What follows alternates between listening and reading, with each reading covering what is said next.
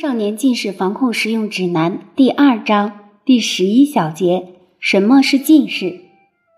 眼睛像是一台照相机，看远处的物体时，如果光线刚好聚集在底片，也就是视网膜上，成像会非常清晰。这个状态我们叫正视。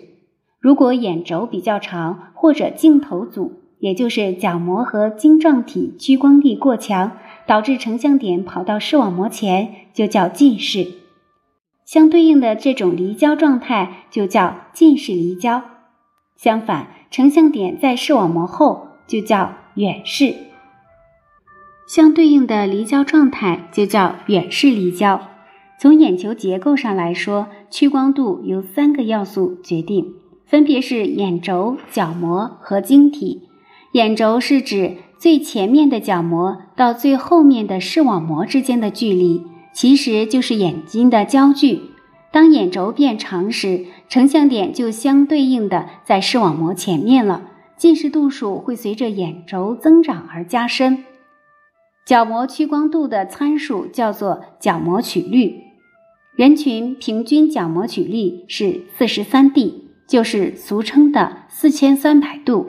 有的孩子曲率四十六 D，那就是先天上比别人多了三百度，很容易会发生近视。角膜形态在三岁之后就基本稳定了，很少发生明显的改变。晶体是负责调焦的器官，它变薄时成像点会后移，变凸时会前移。眼睛看不同的距离时，成像点位置会改变。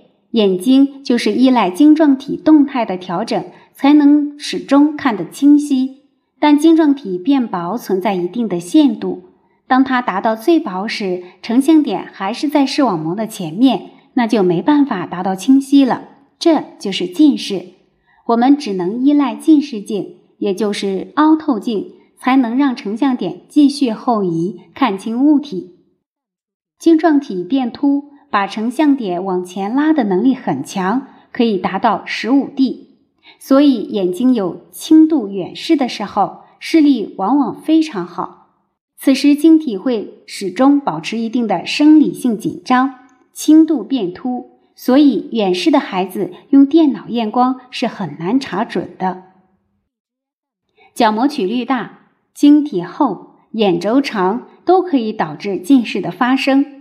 其中，角膜曲率过大和晶体过厚、球形晶体等疾病引发的近视属于先天性因素，眼轴是后天可以控制的因素。